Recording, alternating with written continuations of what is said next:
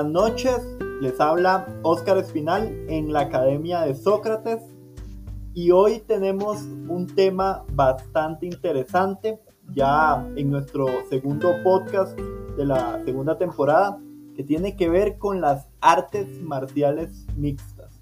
Creo que hemos tocado diferentes eh, segmentos artísticos desde lo político, lo social, lo cultural pero no hemos entrado de lleno a lo deportivo. Y para la cultura, el deporte es, creo que, una de sus fuentes más importantes para unir a las personas, para desarrollar políticas, para fomentar el crecimiento de, de, varias, de varios grupos, principalmente de jóvenes. Y para mí es un gusto y un placer contar hoy con Christopher Ávila Rebollo, a quien no solamente conozco en estos planos eh, deportivos, sino también en temas que tienen que ver con políticas públicas, en temas que tienen que ver con comercio, pero que hoy nos vamos a atañir principalmente en lo que son las artes marciales mixtas. Un gusto, Christopher. Bueno, bueno, Oscar y a todos los que nos están escuchando, verdad, un gusto, un honor eh, estar aquí con, con vos Gracias por el espacio, por este excelente podcast que la verdad es que ha, dado mucho de qué hablar, positivamente hablando. Y no, Gracias por, por, permitirme hablar un poco sobre esta otra faceta. No es una faceta relacionada a las relaciones internacionales, relacionada al comercio internacional, que también me especializo en eso. Es más, más que todo una, una, este, una parte de mi vida un poco más, más personal, que son los deportes y las artes marciales. Y bueno, estamos aquí a darle. Muchas gracias. Claro, de hecho, como dato interesante, eh, estaba viendo en redes sociales, vi que recientemente habías hecho una publicación sobre el tema, entonces me llamó muchísimo la atención esto eh, de las artes marciales, cómo lo vivís, cómo lo percibís.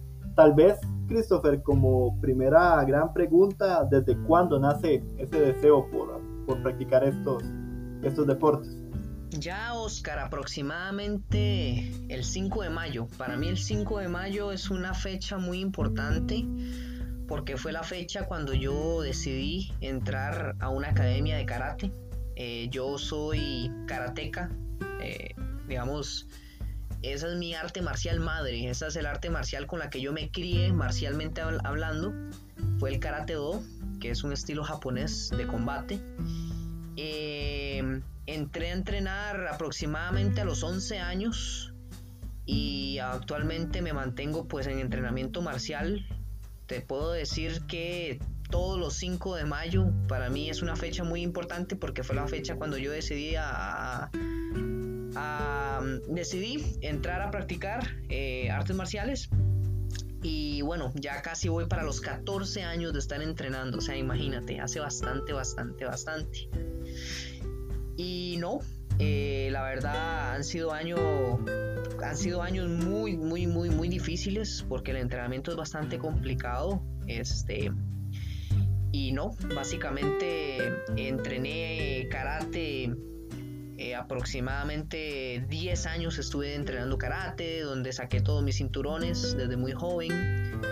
Eh, me gradué muy joven de cinturón negro aproximadamente no era mayor de edad, tenía 17 años cuando me gradué de cinturón negro. Te puedo decir que, dentro del ámbito nacional, uno de los cinturones negros más jóvenes que se pudieron haber encontrado en ese entonces, porque casi siempre para uno graduarse cinturón negro hay academias que te piden como requisito ser mayor de edad para tener el cinturón negro. En este caso no, a mí me graduaron siendo menor de edad. Y no, la verdad, súper feliz, súper contento. Y bueno, después de todo eso, este, decidí pues abrirme más al mundo marcial y meterme más en el ámbito de la MMA, ¿verdad?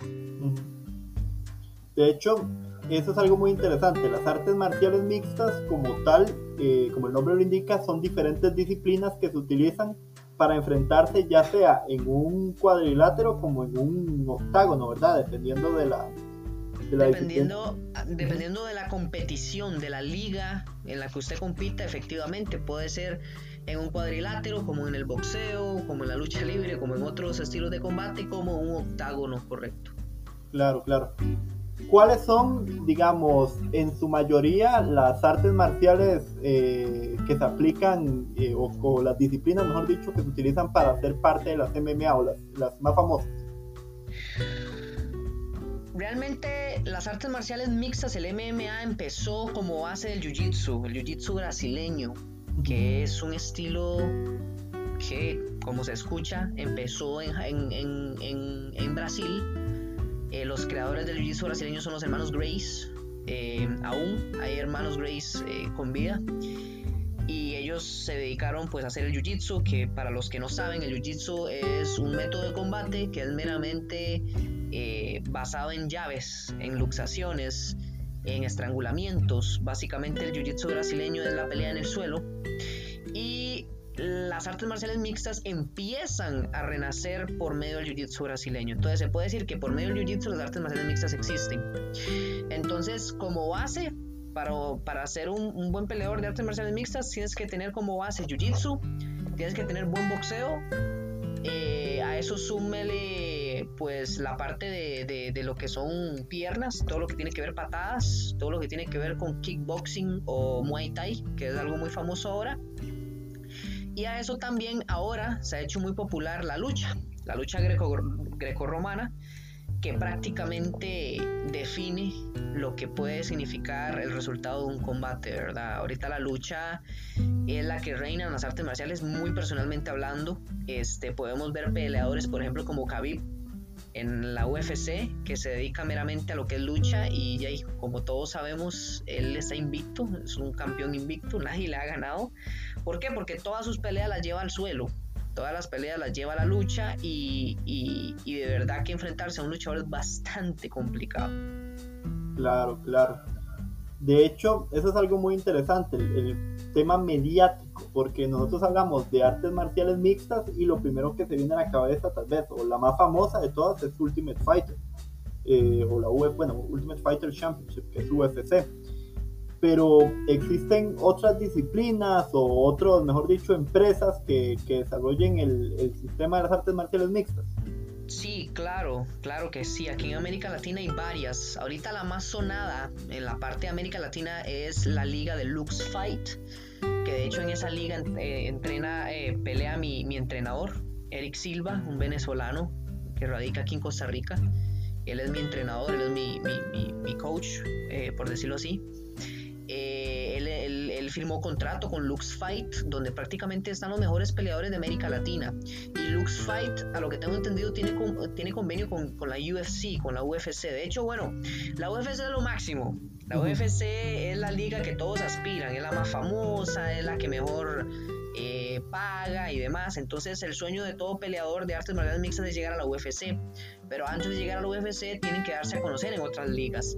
Y Lux Fight es una liga que tiene convenios con la UFC para este, ascender a peleadores de Lux Fight, ascenderlos a la UFC. Eh, no sé, cada cierto tiempo Dana White, que es el presidente de la UFC, llega a supervisar y a ver peleas de Lux Fight para escoger a los peleadores que pueden llegar a estar en la UFC. Eso aquí en, ámbito de América Latina. En Estados Unidos, aparte de la UFC, hay una excelente liga que se llama Bellator, que también la transmiten. Eh, creo que son los viernes en la noche, transmiten Bellator. Eh, Bellator es una, es, una, es, una, es una liga muy competitiva, es muy buena. De hecho, personalmente está, digamos, solamente por debajo de la UFC eh, muchos peleadores de Bellator suben a la UFC, a la UFC o viceversa, los de UFC bajan también a Bellator porque realmente es una liga muy competitiva, es una liga que, que, que paga muy bien al atleta. Y si hablamos ya a nivel mundial, pues en, en, en, en Europa hay sus ligas también. Y en, en, Asia hay una liga japonesa que ahorita no tengo el nombre. De la, de la liga, creo que es japonesa o más bien de Singapur, que allá pelea, de hecho hay, hay un peleador costarricense que se llama, eh, le dicen Tarzán, es muy bueno, él es un peleador bastante bueno, de hecho para mí es uno de los mejores peleadores ticos que nos representan en esa liga, creo que es en Singapur que radica él. Y son ligas de, de, de, primer mundo, o sea, de primer mundo que también este, aspiran siempre a llegar a la máxima categoría que es la UFC. Claro, claro. Hay una figura, digamos, en artes marciales mixtas acá en Costa Rica que, es famosa. Eh, y digo famosa porque es mujer, que es eh, Reina Córdoba, que es como la, figura que más ha destacado, al menos en el ámbito femenino, en, estas cuestiones de artes marciales, que se enfatiza en sambo. Y más o menos acá en Costa Rica, ¿quiénes han destacado, digamos, tanto en femenino como en masculino en, la disciplina? O que se decir que hayan llegado a, puntos importantes.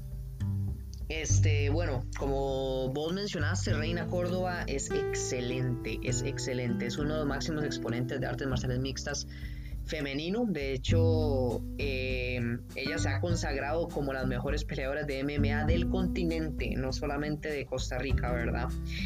Este, vimos la última, una de las últimas peleas que tuvo contra la estadounidense Zoila Fausto. Muy buena pelea, excelente pelea. Este, ¿quién más? ¿Qué más te puedo decir? Este, este muchacho eh, que se hace llamar Tarzán. Eh, él es excelente. Él se llama Ariel Meru Sexton en, Instagram sale como Tarzan CR. Él, pelea en, en, One Championship, se llama la liga. One Championship, que es una liga japonesa o este o de Singapur. Creo, creo que es de Singapur. Es, una excelente liga ya en Asia. Él es uno de los máximos también representantes del, del MMA. Este eh, Oscar. También te puedo, te puedo hablar de André Barquero, que también es un joven excelente peleador, que también es este... Él, es de, Athletic Advance, que es una academia de Jiu-Jitsu brasileño y él es excelente. También ha tenido excelentes presentaciones a nivel internacional. Este, por ahí meto también a, mi profesor, que bien que mal, él no es costarricense, pero radica aquí en Costa Rica, el venezolano Eric Silva, que ahorita Eric ha tenido una excelente participación en Lux Fight.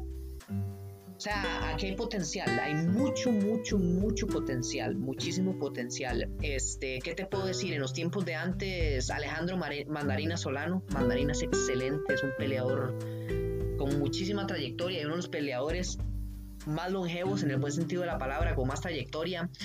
Eh, ¿Qué otra persona te puedo hablar? De Ludwig, el perro Salazar. Ludwig es, es, excelente también, aunque ya, ya ellos como que no se han dedicado a competencias internacionales, ahora meramente están enfocados en competencias internas acá en, el país.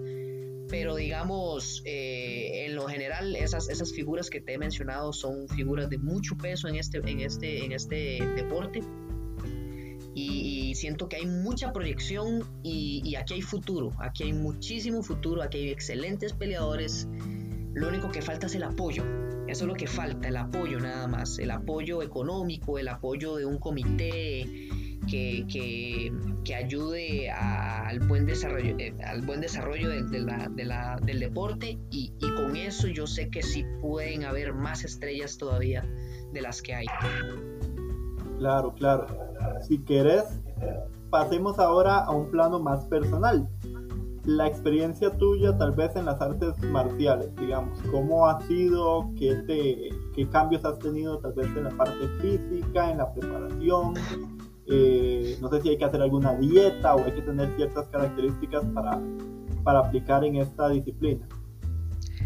Primero que todo, mencionar, Oscar, que yo, estando en la escuela, yo sufrí mucho bullying sufrí muchísimo bullying. De hecho, si quieren escuchar un poco de mi testimonio, eh, una revista digital que se llama eh, eh, Palante, es una, una, revista digital que se dedica a enfocar deportes en personas con algún tipo de discapacidad. Ellos me hicieron una entrevista porque salí dando unas pequeñas técnicas de artes marciales a las personas con algún tipo de discapacidad y ellos grabaron parte de mi testimonio. Yo me metí, prácticamente empecé en el camino de las artes marciales porque a mí me hacían bullying eh, cuando yo estaba en la escuela. Eh, en el momento que yo entro a entrenar para evitar eh, más problemas de esa índole, mi personalidad empieza a cambiar. yo antes de pequeño era, era, era gruesito, era, era gordito. Entonces en el momento que empiezo a entrenar, evidentemente empiezo a quemar mucha caloría y a bajar de peso. Entonces mi estado físico cambió totalmente. Y al ser así, gruesito, gordito, eso ayudaba para que la gente me hiciera bullying, el gordito, ¿verdad? Y demás. Entonces en el momento que empiezo a entrenar bajo de peso, y eso ayuda a cambiar mi personalidad, ayuda a cambiar muchísimo mi forma de ver la vida, ayuda muchísimo mi forma de actuar, en la forma de comportarme, me da más autoconfianza, entonces eso te ayuda muchísimo. Te da mucho control, las artes marciales es de mucha disciplina, es de mucho control, autocontrol, eh, no solamente en el ámbito de cuando vayas a pelear o algo así, ¿no? Sino también en el, en el ámbito, digamos, profesional, en el ámbito, en ese, en ese entonces era el ámbito estudiantil, porque yo era, eh, era alumno.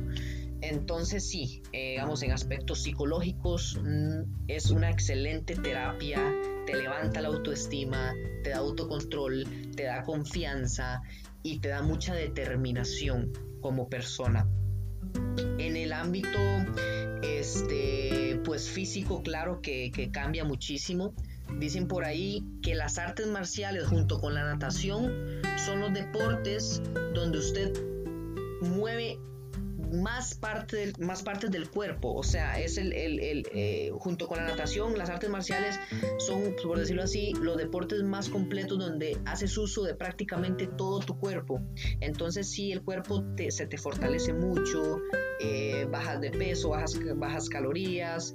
Este, sientes cómo realmente cambias.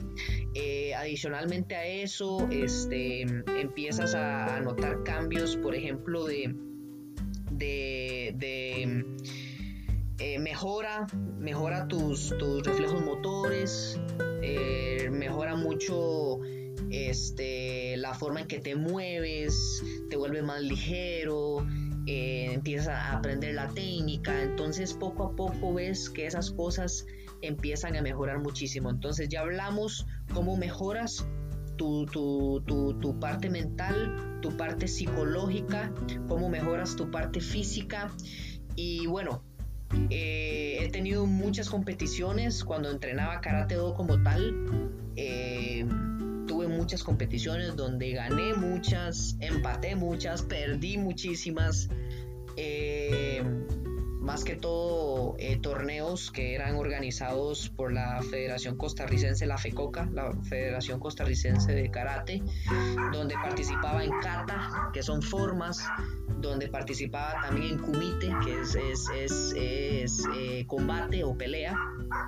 Eh, sí, un poquito diferente porque la FECOCA, los torneos de la FECOCA van meramente enfocados en reglamento de WKF, the World Karate Federation la Federación Mundial de Karate, que básicamente lo que es el kumite, que es el, combate, la pelea, es meramente por puntos, chuipun kumite, así le llaman en japonés es meramente pelear por puntos, ¿sí? Que la patada a la cara eh, cuesta cierto puntaje, que el golpe al estómago eh, eh, cuesta tal puntaje y así sucesivamente. Pero el momento que entro a las artes marciales mixtas, a la MMA, es algo totalmente diferente porque las artes marciales mixtas es enfocado en el full contact, ¿sí? Es quién tiene más aguante, quién puede evitar que te noquee, es más full contact, es un poquito más, no voy a decir salvaje, porque mucha gente tacha a los peleadores de MMA como salvaje, que es un deporte salvaje, es para sanguinarios. No, no, pero sí es un deporte un poco más fuerte. Sin quitarle méritos al karate por supuesto que no, porque se sabe que dentro de las MMA también practicas el karate, porque son artes marciales mixtas, pero sí te vuelves más completo, ¿por qué? Porque en el momento que estás practicando MMA, practicas tu karate arriba, practicas tu boxeo, practicas tu, lucha, practicas tu jiu-jitsu brasileño, eh, practicas un poco lo que es el muay thai, lo que es, puedes combinarlo y te vuelves más completo, tanto en el striking, que es arriba, todo lo que tiene que ver con golpes, patadas, como también en la pelea que es suelo, que viene siendo la lucha greco-romana, que viene siendo lo que es el jiu-jitsu brasileño, ese tipo de cositas se vuelven más completo, entonces la pelea sí se vuelve mucho más este, seria, un poco más fuerte por el motivo que ya mencioné que es full contact, es totalmente mucho contacto, no es por puntos, es meramente acabar con el oponente. Y bueno, eh, no, he, no he debutado como peleador de MMA como tal, pero exactamente hace un año, antes de que empezara pues el problema de la pandemia y demás, eh, debuté en un torneo de Muay Thai y Kickboxing, que de hecho ah, ya está pronto la próxima edición. Este, pues peleé ahí.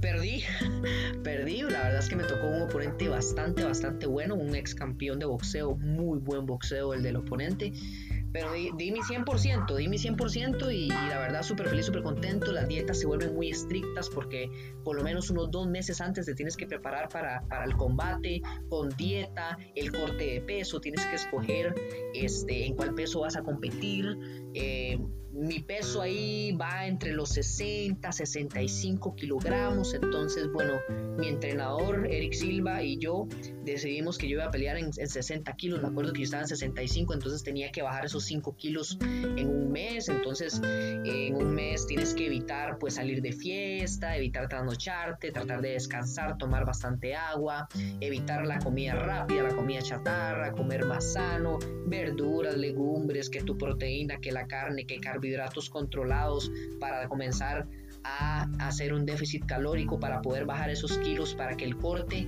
en la fecha que es se dé de la mejor manera. Es realmente un proceso, es bastante cansado, prepararse para una pelea es bastante cansado y ojo, que yo no soy peleador profesional, ¿verdad? Yo debuté como amateur. Este, ya los, los, los profesionales realmente llevan un régimen estricto de dieta, llevan un régimen estricto de entrenamiento yo entrenaba dos veces al día cuando iba a mi pelea. En la mañana iba al gimnasio a hacer pesas para fortalecimiento y en la noche hacía MMA, hacía sparring con compañeros y demás. Ahora un peleador, un, peleador profesional que esté ligado a una liga de artes marciales mixtas, a veces entrena hasta tres veces al día. Entonces imagínate nada más el sacrificio y el largo camino que implica pelear uno en artes marciales mixtas. Claro, claro, no, algo muy interesante.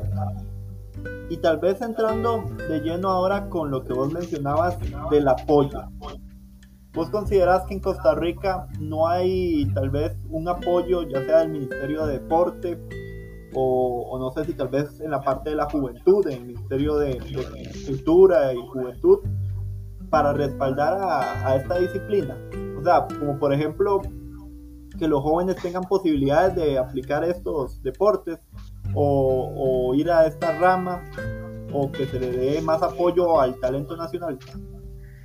Aquí va a entrar un poco ya mi personalidad de relaciones internacionales, un poco más la parte política y demás, Oscar, porque yo soy una persona que defiendo el deporte, pero para nadie es un secreto, y ojo, quiero aclarar que yo soy todo un aficionado del fútbol, o sea, tú sabes que yo soy un, aficionado al fútbol, soy liguista de corazón y demás, ¿verdad? Este, me encanta el fútbol, sin embargo, para nadie es un secreto que los que practicamos deportes no tradicionales no se nos apoya y el apoyo en Costa Rica es centralizado en el fútbol. Si vos sos futbolista, sea femenino o masculino, créame que vas a tener un gran apoyo de parte de la Federación Costarricense de Fútbol y de parte del Comité eh, Olímpico y demás, todas las entidades que se dediquen en el ámbito deportivo te van a apoyar. Pero cuando te dedicas a deportes no tradicionales, llámese artes marciales mixtas, llámese cualquier tipo de arte marcial, taekwondo, judo, eh, karate, eh, esgrima, lucha, hablemos no solamente de, deportes de contacto, hablemos de golf, hablemos, no sé, de tenis, hablemos de béisbol, hablemos de básquetbol. Cualquier tipo de deporte no tradicional siempre le cuesta surgir. Siempre le cuesta surgir en este país. ¿Por qué? Porque todo el apoyo económico y mediático se lo dan al fútbol. Y ojo, vuelvo y repito, yo soy un fanático del fútbol y me encanta el fútbol. Pero para nadie es un secreto que a las personas que practican un deporte que no sea fútbol les cuesta el doble. Por ejemplo, mi papá, mi papá, él se dedica al atletismo. Él es, él es, él es fundista, él hace maratones y toda la cuestión. Y mi papá está dentro, en su categoría de edad, en uno de los mejores en su categoría, en su edad, en, en, en, en la parte de fondo, en atletismo. Y mentira, sería mentirte que ha llegado un patrocinador y le ha dicho a mi papá, mira, te vamos a, patrocinar, la verdad es que eres bastante bueno. No, ¿por qué? Porque está dedicado a lo que es el atletismo y el atletismo lamentablemente sí es apoyado, pero no como el fútbol. No como el fútbol. Este país come y respira fútbol y a los demás deportes nos dejan rezagados, nos dejan con, mucha falta económica, con mucha falta de apoyo, mucha falta de proyección. Al deportista que practica un deporte que no sea fútbol le cuesta muchísimo surgir, muchísimo. Por eso cuando vos ves gente que se ha dedicado a otro deporte que no sea fútbol y que ha brillado hay que quitarse el sombrero, como decimos popularmente, porque son personas que se han ganado eso a pulso. Por ejemplo, ahorita en boxeo, una como Yocasta Valle, eh, Hanna Gabriels en su tiempo, el Tiquito Vázquez, el, Tiquito, sí, el Tiquito Vázquez, ¿es verdad? Sí, el Tiquito. Este, o sea, eh, uno como Neri Brenes en el atletismo, esta muchacha Andrea Salas, creo es, ah, Salas. Andrea, que, que es una gran tiene una gran proyección en lo que es atletismo, pero puña, ¿cómo cuesta en este país, Oscar? ¿Cómo cuesta en este país que vean, que, que, que te vuelvan a ver con ojos de apoyo económico, con ojos de apoyo de proyección, pero que no seas futbolista? Eso cuesta mucho, eso cuesta mucho porque como te digo, y disculpa que sea tan redundante, si vos no practicas fútbol no vas a ser bien patrocinado, si vos no sos jugador de fútbol o jugadora de fútbol no vas a tener la misma proyección no vas a, no vas a tener no vas a tener una proyección que tiene el fútbol, porque lamentablemente en este país apoyan al fútbol 100% y a los demás, a los demás deportes los dejan muy rezagados. Claro, claro. También ese es un aspecto que quería eh, analizar. Vos tal vez desde el plano de, del internacionalista, ¿verdad? De lo que es el comercio exterior, vos considerás que si el Estado eh, o los ministerios, por ejemplo, en este caso el Ministerio de Deporte, no pueden aportar, se puede buscar apoyo de otra, de otra institución, organismo no gubernamental, empresa, ¿cómo se podría incentivar a que a darle, digamos, a un joven, por ejemplo, la, la facilidad de que si tiene talento, se desarrolle, ¿verdad? Y pueda salir adelante. Es complicado, es complicado, para nadie es un secreto que es complicado, este, que la voy a poner un ejemplo, no sé, que la municipalidad de Goicoechea vea a un muchachito o una muchachita del cantón y que le diga, es que usted es una excelente atleta, le vamos a dar el apoyo. Oscar, eso cuesta mucho en este país, eso cuesta demasiado. Tienes que ser muy mediático para que te den ese apoyo. Y a mí me causa gracia porque, bueno, nosotros en fútbol pues sí, somos una selección competitiva dentro de lo que cabe a nivel de CONCACAF. Tenemos grandes jugadores en la historia. Ahorita el jugador con más proyección que hemos tenido se llama Keylor Navas, estuvo en el Real Madrid, hoy por hoy está en el Paris Saint Germain, ganador de tres Champions. Ya conocen la historia de Keylor. Pero para la cantidad de apoyo que se le da al fútbol, nosotros no somos excelentes en fútbol. Para la cantidad de apoyo que, que, que, le da la federación, que le da los comités eh, olímpicos, que le da, le da el comité de deportes. No tenemos el nivel que deberíamos tener para la cantidad de apoyo. A cambio, en otras disciplinas, en otros deportes no tradicionales, tenemos gente de calidad. Hay talento. Pero ¿qué es lo que pasa? No somos potencia. ¿Por qué? Porque no se apoya. ¿Por qué? Porque no se brinda el poder económico. ¿Por qué? Porque no se brinda esa proyección, tanto nacional como internacional, que se necesita para poderse meter entre los mejores en ese deporte.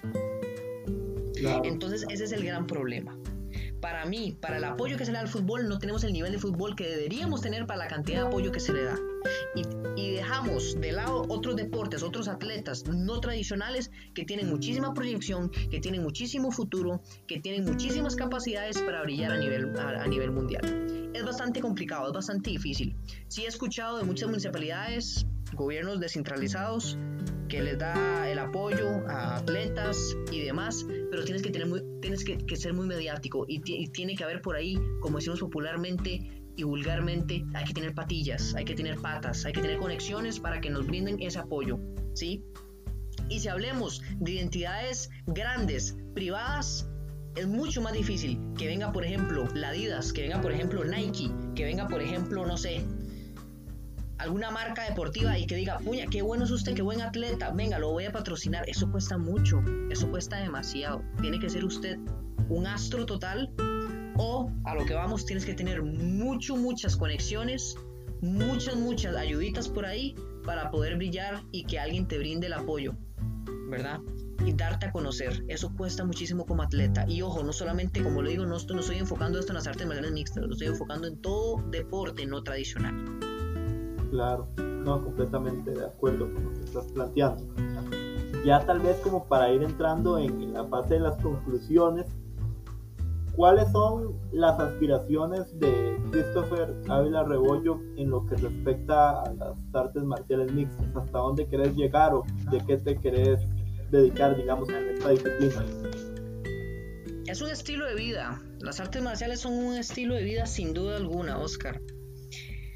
Cuando era más joven me proyectaba este a ser alguien grande en este país, en el deporte. Sin embargo, Oscar, cuesta mucho, cuesta bastante. No es imposible, sí cuesta mucho. Pero por el momento lo que me encantaría el día de mañana es dar clases me encantaría dar clases y vos sabes, vos has, has, sido gran apoyo mío para proyectarme tanto en la universidad como para proyectarme en otros ámbitos para dar clases de defensa personal. Eso a mí me encanta, me fascina. Ya he tenido la oportunidad de dar, pequeños cursos, pequeñas charlas de, de, de defensa personal tanto en la universidad eh, bueno, en la UIA, donde, donde, donde estudio yo, como vos sabés, también he dado pequeños cursos a, jóvenes de la UCR, he tenido varias oportunidades, también participé de esta revista digital, este, Palante, que es de personas con discapacidad, cómo usted puede adaptar las artes marciales a las, con las a las personas de discapacidad. La verdad me encantó muchísimo. Este, he participado en varias actividades de, esa índole y eso me encanta, eso me encanta, ayudar a la gente. Me encantaría, Oscar, dar clases a, mujeres. Hoy por hoy el tema de seguridad ciudadana, todo lo que vive el sexo femenino, todo lo que tiene que ver con acoso callejero, todo lo que tiene que ver con, con, este tema de violaciones, de femicidios y demás. A mí me encantaría capacitar mujeres para que sepan cómo defenderse en un momento determinado. Me encantaría dar eh, lecciones para que ellas tengan autodeterminación, para que tengan confianza y que sepan cómo defenderse. Yo siento que hoy por hoy la defensa personal es, es, un tema que ya no es un plus, sino que es, es, es casi que obligatorio para todo ciudadano eh, aprender un poco de defensa personal porque te puede salvar la vida en un momento determinado. Eh, por otra parte, eh, pues me gustaría estar compitiendo, ¿cómo que no? Claro que sí, pero bueno, el problema es que ahora estoy muy consumido en, lo que es el trabajo, muy consumido en lo que es pues mi carrera universitaria, que todavía me falta. Tengo muchos proyectos y vos lo sabes, Oscar, tenemos muchos proyectos ahí juntos. Entonces eh, hay otras prioridades. Sin embargo, las artes marciales siempre van a permanecer en mi vida, siempre voy a, este, a estar practicando artes marciales, artes marciales me gustaría en un futuro sacar mi primer dan. Yo soy cinturón negro, pero todavía no tengo un dan. Me encantaría sacar un, dan de cinturón negro en el estilo de karate mío y seguir con el MMA. Yo siento que el MMA me ha hecho más completo como peleador. Eh, igual tengo que mejorar muchísimo eh, muchos ámbitos, como en el ámbito de la lucha, en el ámbito del jiu-jitsu brasileño y demás, que no son mis fuertes, porque como yo te dije, yo me crié marcialmente hablando en el karate do. Lo mío es el striking, lo que son golpes, lo que son patadas y demás. Pero bueno, al, entrar al mundo del MMA he aprendido a, pelear en el suelo, he aprendido a, ser un poco más completo y eso es lo que quiero, básicamente, seguir mejorando como peleador, el día de mañana ser profesor me encantaría, este, dar clases eh, y, poco a poco ir, ir a hacer creciendo esta otra faceta eh, en mi vida. Yo siento que es algo que, que sí me apasiona mucho. Bien, Christopher, y a modo de conclusión, tal vez como, ¿qué te gustaría decirle a los, a los oyentes?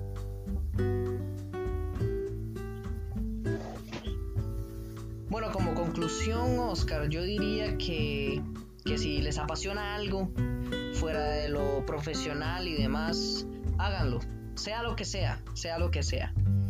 Y la verdad es que me encantaría que todos tuvieran alguna experiencia cercana con las artes marciales, eh, más que todo enfocado en el tema de defensa personal y demás, como mencioné antes. Eh, toda persona tiene que capacitarse para saber cómo actuar en un momento determinado. Ojalá nunca nos toque eh, pelear. Y cierro, cierro, cierro con una frase que decía el maestro que me crió en, en karate hace muchos años. Yo entreno para saber pelear, para nunca pelear. Esa frase me la enseñó él y me quedó muy calado. Uno entrena para, para aprender cómo pelear, pero ojalá nunca nos toque pelear. Bien, esto fue la Academia de Sócrates. Se despide un servidor, Oscar Espinal. Buen día.